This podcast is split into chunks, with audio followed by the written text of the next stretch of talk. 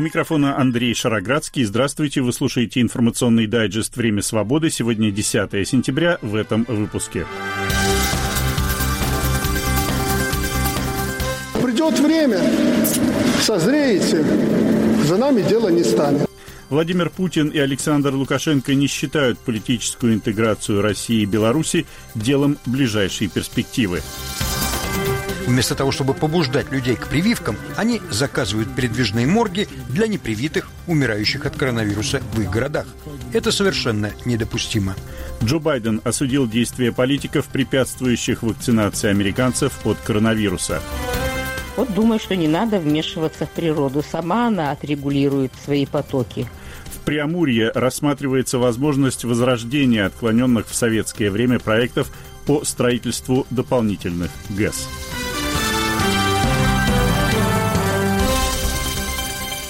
Начнем с итогов вчерашних переговоров в Москве Владимира Путина и Александра Лукашенко на совместной пресс-конференции. Они объявили о согласовании почти 30 так называемых дорожных карт по интеграции в области экономики и финансов, хотя документы, содержание которых особо не афишируется, пока не подписаны. А вот что заявили Путин и Лукашенко по поводу перспектив политической интеграции России и Беларуси. Мы исходим из того, что сначала нужно создать, несмотря на все благородство этой цели, политической интеграции, но нужно сначала создать э, э, экономический базис, экономическую основу, фундамент для того, чтобы двигаться дальше, в том числе и на политическом треке.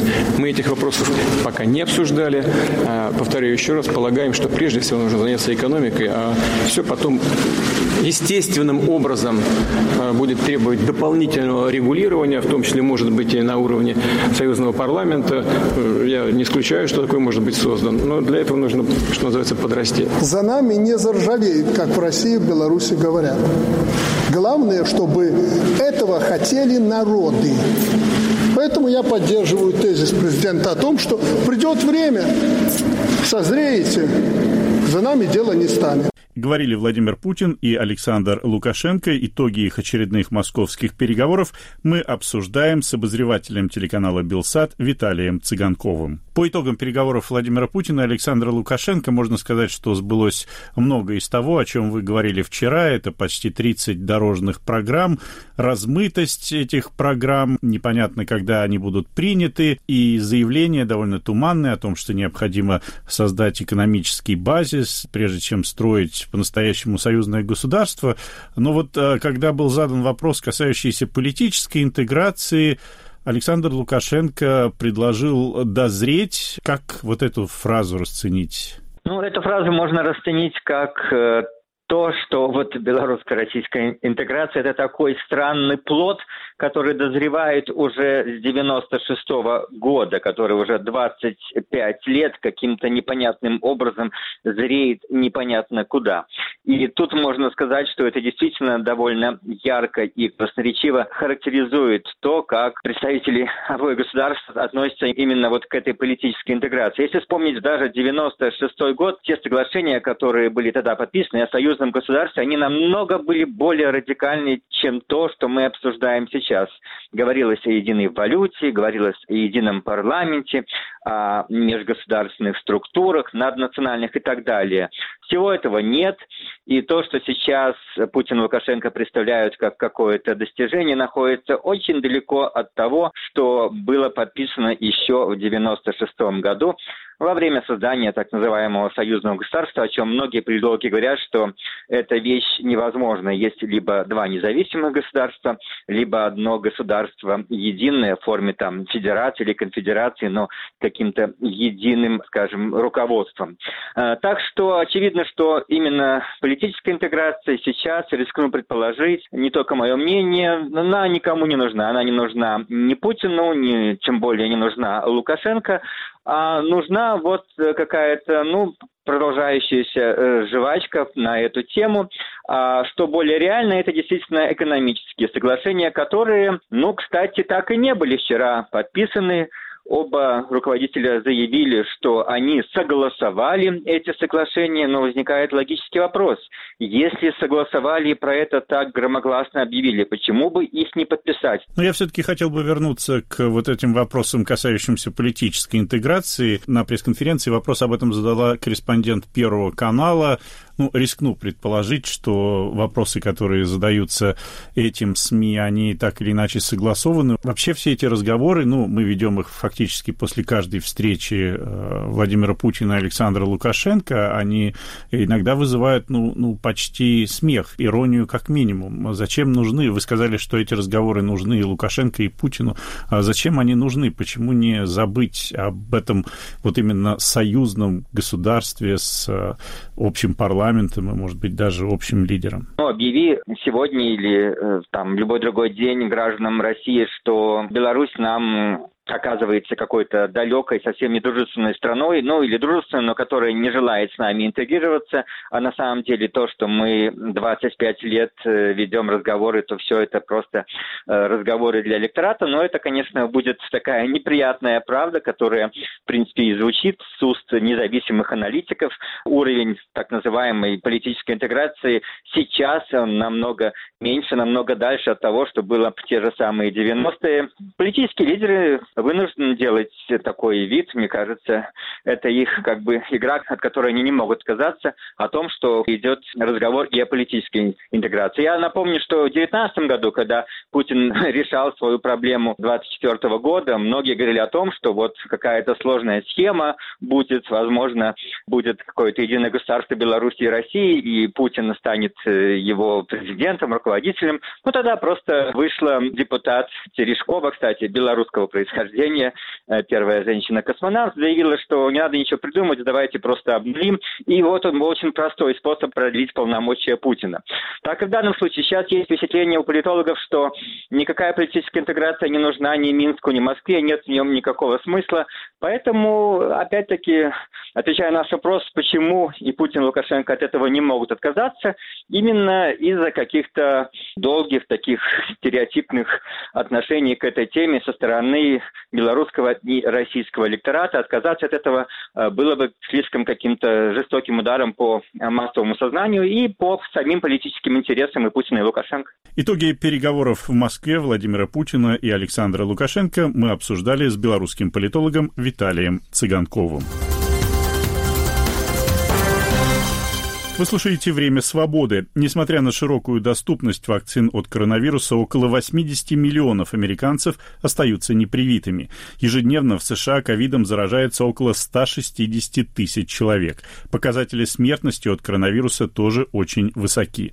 Президент Джо Байден объявил о новых мерах по борьбе с пандемией. С подробностями наш корреспондент в Вашингтоне Владимир Абаринов. Президент обещал, что пик кризиса будет пройден в День независимости 4 июля июля, но темпы вакцинации замедлились, появился новый, более опасный штамм Дельта, и кривая заболеваемости снова поползла вверх. Сегодня положение хуже, чем год назад. Случаев заражения ковидом в три с половиной раза больше, чем в сентябре прошлого года. Госпитализированных больше в два с половиной раза, а среднее число умерших в день удвоилось. При этом каждый четвертый заболевший – ребенок. Отчасти в этом виноваты сами американцы. Они устали от ограничений, поверили в силу вакцины, сняли маски и в последний длинный уикенд отправились на стадионы и другие массовые зрелища. Многие политики-республиканцы выступают против обязательной вакцинации, введенной частными компаниями. По их мнению, граждане должны иметь свободу выбора. Один из таких политиков – губернатор Флориды Рон де Сантис. В конечном счете, моя философия, моя работа как губернатора – защищать вашу личную свободу. Защищать корпоративную свободу – не моя работа. Я здесь не для этого. У нас хороший бизнес-климат. У нас есть все. Идея о том, что компании могут делать все, что они хотят, и при этом вторгаться в вашу частную жизнь, я под этой идеей не подписываюсь. No, I'm not signing up for that. Ведущий инфекционист Америки, советник президентов Трампа и Байдена Энтони Фаучи призывает американцев одуматься и проявить благоразумие. Like Людям хотелось бы сказать, мы покончили с ковидом, но ковид еще не закончил с нами. И это действительно проблема, и она не исчезнет по нашему нашему хотению. По мнению доктора Фаучи, чтобы пандемия пошла на спад, число случаев заражения должно быть в 10 раз меньше, чем сейчас. Но энтузиасты свободы выбора ему не верят. Популярный спортивный комментатор Клей Трэвис пришел в восторг, увидев в прошедшие выходные полные стадионы. Последние 18 месяцев так много людей задают вопрос, думаю, самый главный, как в конце концов закончится ковид. И мой ответ – когда люди решат, что ковид закончился и начнут жить своей жизнью.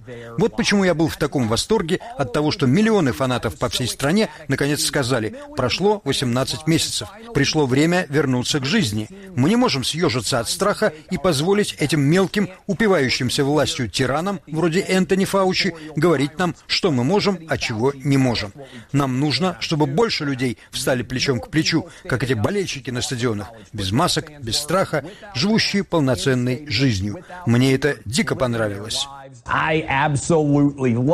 Осознав, что действующие меры уже не работают, президент Байден обратился в четверг к нации с посланием, в котором огласил свой новый план. We have the tools to combat the virus. У нас есть инструменты для борьбы с вирусом. Если мы сможем объединиться как страна и применить эти инструменты, если мы сможем повысить уровень вакцинации и защитить себя и других при помощи ношения масок и расширенного тестирования и выявить инфицированных людей, мы сможем переломить и мы переломим ситуацию с ковидом.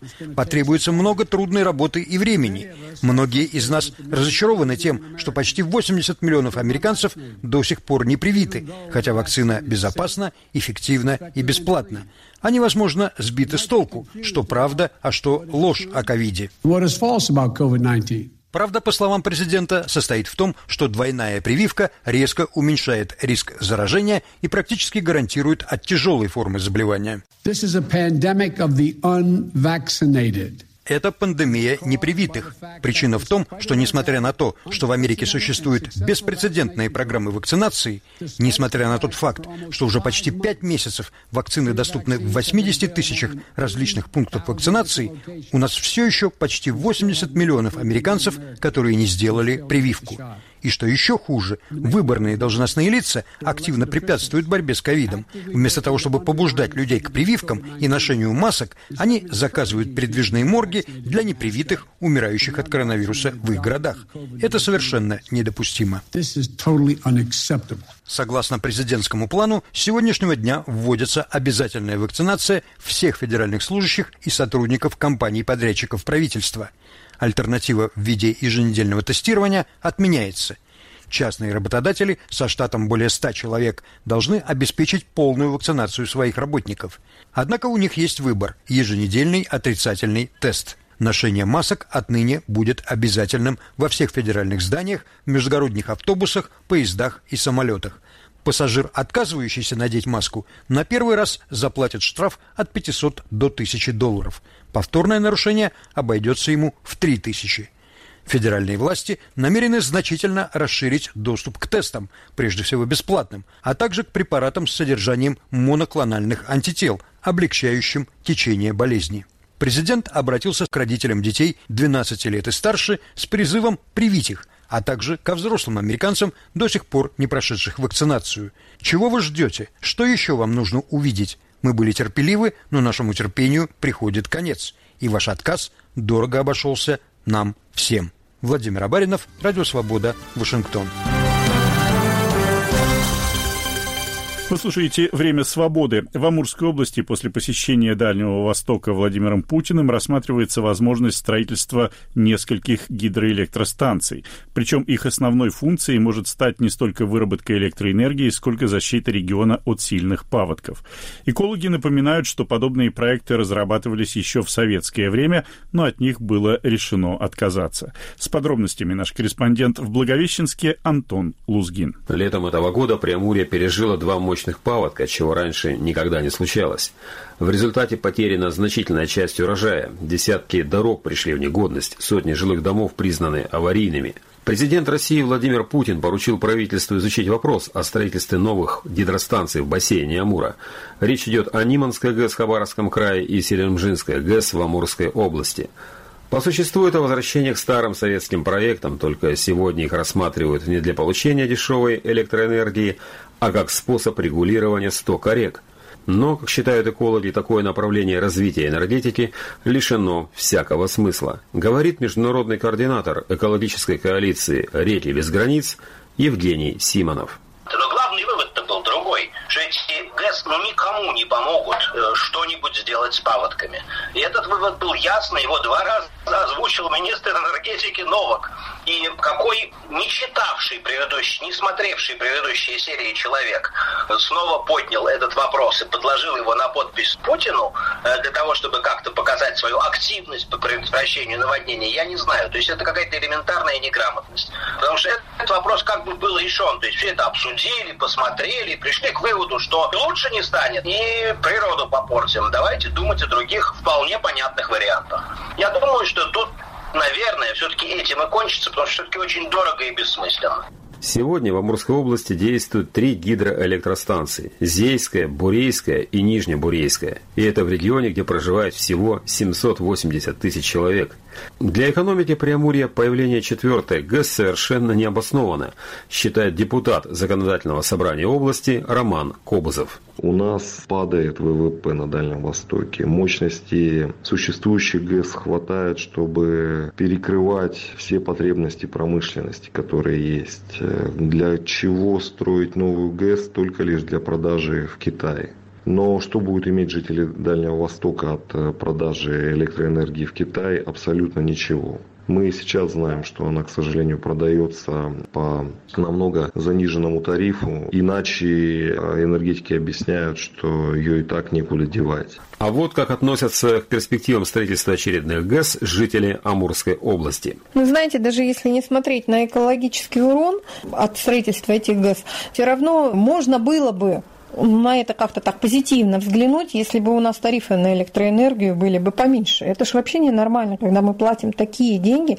У нас чуть ли не больше всех по стране оплата за электроэнергию. А ведь во всем мире, если люди живут под плотинами или вблизи плотин, у них меньше гораздо стоит электричество.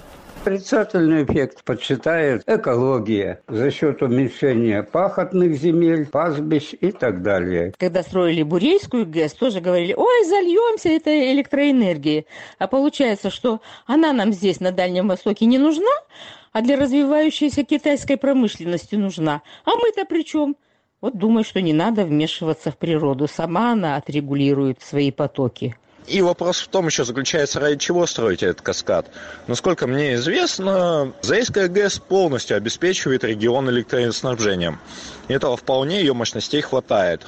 А вот продажа электричества в Китай я так думаю, ради него и будет это все затеваться мероприятие. Как считают специалисты, если Селимжинская ГЭС будет построена, то это приведет к сильному изменению экосистемы Зеи, притока Амура.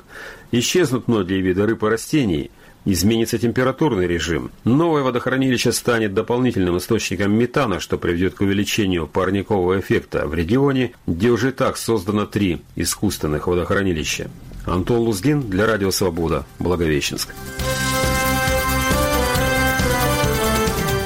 Вы слушаете информационный дайджест «Время свободы». Далее в выпуске. Иосиф э, дарит мне эту книгу и надписывает «Дарю тебе этот сомнительный дар». Это все его отношение вот к этим ранним стихам. Петербурге в музее Иосифа Бродского открылась выставка «Бродский Азадовский». Итак, в музее Иосифа Бродского полторы комнаты открылась выставка, которая называется «Бродский Азадовский». На ней представлены материалы из личного архива известного литературоведа, филолога Константина Азадовского. Рассказывает наш корреспондент Татьяна Вольская. Константин Азадовский передал музею Иосифа Бродского часть своего собрания, связанного с поэтом. Само собрание представляет собой довольно пестрый набор. Машинописные листы, сам издат, фотографии, книги, газетные вырезки, зарубежные журналы. Теперь все это стало драгоценными документами, по которым можно проследить развитие дружбы, зародившейся в 1960 году и продолжавшейся до смерти Бродского. Выставка получилась небольшая, но среди представленного на ней уникальное первое издание Бродского, Азадовского, вышедшее после его отъезда в Америку, стихотворения и поэмы, страницы журнала «Континент» с круговым автографом, рукописный листок со стихотворением, которое Бродский подарил Азадовскому на день рождения в первый год их знакомства, программка концерта американского камерного ансамбля в Ленинградской филармонии с автографом дирижера, которую Азадовский привозил сильному поэту в деревню Норинская. По словам Константина Азадовского, ему даже неловко цитировать посвященные ему надписи Бродского, поскольку они дышат удивительной теплотой и любовью после долгой разлуки 17 лет спустя с беспредельной нежностью. Я вообще не знаю, кому еще Иосиф, при том, что он был и хорошим другом, и к людям относился внимательно, и в конце жизни просто считал свои обязанности проявлять внимание к людям. Но вот кому он писал вот так вот насчет своей любви и нежности, не знаю, не встречал, не припомню. А на выставке, я думаю, для большинства людей, которые приходят, самое главное, интересно, это его автографы. Автографы на книгах. Вот на его первой книге, я думаю, автограф, он вообще для всех, кто знает, имеет представление о Бродском. На первой его книге этот автограф, он очень существенный. Когда вот на этой первой американской книге 65 -го года со вступлением Стукова, то есть Глеба Струвы, Иосиф э, дарит мне эту книгу и надписывает «Дарю тебе этот сомнительный дар». Это все его отношение вот к этим ранним стихам, которые многократно потом зафиксированы там, другими свидетельствами, оно проступает очень отчетливо. Вызывает интерес эта история с его стихотворением, вот мне написанным и никому неизвестным. И кто-то еще может поставить под сомнение, вот давайте проверим, Обродский ли это, может, это как-то сам зачинил, и все, потому что почерк совершенно не узнаваем. На вечере, прошедшем в музее, Константин Азадовский рассказал о том, почему почерк на автографе стихотворения, подаренного ему на день рождения, трудно узнаваем. Оказывается, Бродский писал его стоя во дворе на сильном морозе, пальцами не гнущимися от холода. Азадовский вспомнил, как впервые увидел молодого Бродского, как был потрясен его чтением стихотворения «Сад», как быстро и легко завязались их отношения, ставшие со временем очень теплыми. Константин Азадовский особенно дорожит воспоминаниями о том, что когда в 1980 году его с женой посадили стараниями КГБ по сфабрикованному делу, Бродский, уже будучи в Америке, деятельно за него вступился, написав о нем статью в престижном издании. Нью-Йорк Review Books, главная газета для американской интеллигенции. Это дорогого стоит в декабре 80-го года. Супруга, которую значит, втянули в чудовищную совершенно провокацию, получила полтора года, ну а я получил два. Бродский заступился за вас, когда вы узнали об этом? Когда Светлана приехала на Колыму, наши отношения до этого были неофициальными. А тут, значит, Светлана из Сакса, этого городка Сусуман, где был лагерь, привезла какую-то сотрудницу. Свидетелем был начальник отрядов, старший лейтенант Зарубин. Так наши руки были соединены, иначе бы нам не дали никакого свидания. И вот, значит, в первую брачную ночь шепотом Светлана мне стала рассказывать. Я год уже провел в той системе, ничего не знал. Помощь со стороны двух людей она очень подчеркивала. Прежде всего, конечно, Лев Зинович Копелев в Германии и Бродский в Америке. Вот эта газета. Потом однажды был телефонный разговор вскоре после возвращения с Колымы. Я ему сказал, я за все очень благодарен. Ну что-то, что-то, он сказал. Главное, как со здоровьем. Вот, собственно, и все. И больше мы к этому никогда не возвращались. Почему вы решили сейчас именно отдать это все?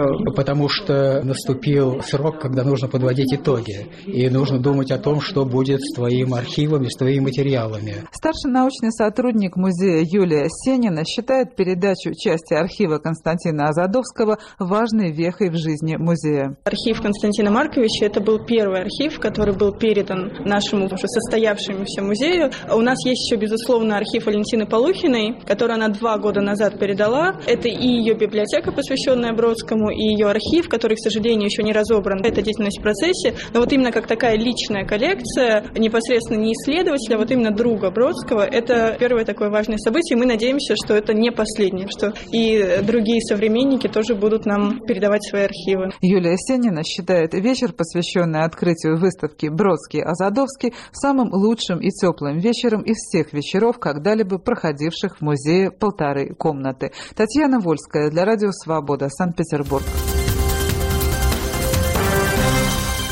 Время свободы. В субботу исполнится ровно 20 лет со дня террористического нападения на Соединенные Штаты 11 сентября 2001 года.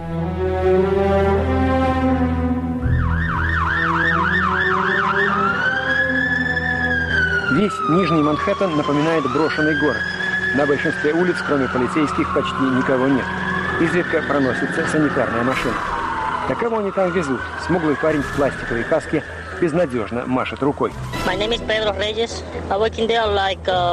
Меня зовут Регис. Наши спасатели сегодня весь день раскапывали обломки. Мы не нашли ни одного целого покойника, только руки, ноги просто куски мяса. Меня два раза стошнило. Я не думаю, что они найдут там кого-нибудь живого перекрестка улиц Чорч и Рид открывался прекрасный вид на башни Всемирного торгового центра. Я каждый раз видел их, когда выходил из метро по дороге на работу. Отсюда пять минут ходу до редакции. На перекрестке полно разбитых машин. Трудно поверить, что обломки зданий могли долететь сюда. На машинах толстый слой бетонной пыли. Двое молодых афроамериканцев соскребают ее в маленькую коробку. Я просто собираю пыль, чтобы не забыть про весь этот ужас. И детям покажу, чтобы навсегда запомнили этот день. Крыша Бьюика продавлена до уровня сидений. Рулевая колонка сломана. На капоте лежат три свежих розы и пальцем по пыли четко написано «Чарли и Джун». Между именами пронзенное стрелой сердце.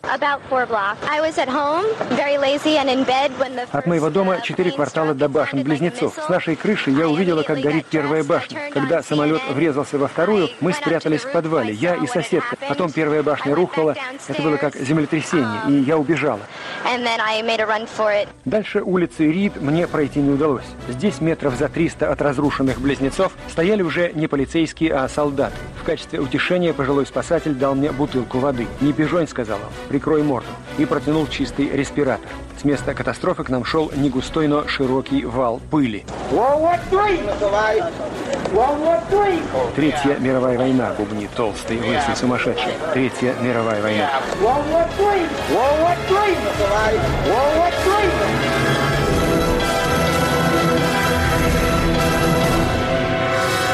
Годовщине терактов 11 сентября посвящены многие материалы. «Радио Свобода», в частности, подкаст Юрия Жигалкина «Американские вопросы», и еще один подкаст Екатерины Галенковой, который называется «После 11 сентября».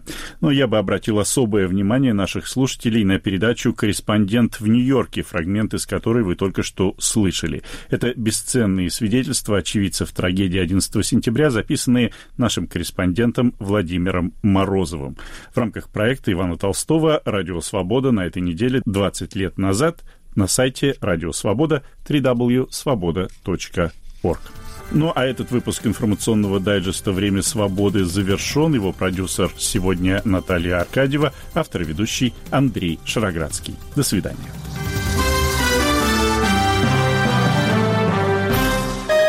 Студия подкастов «Радио Свобода».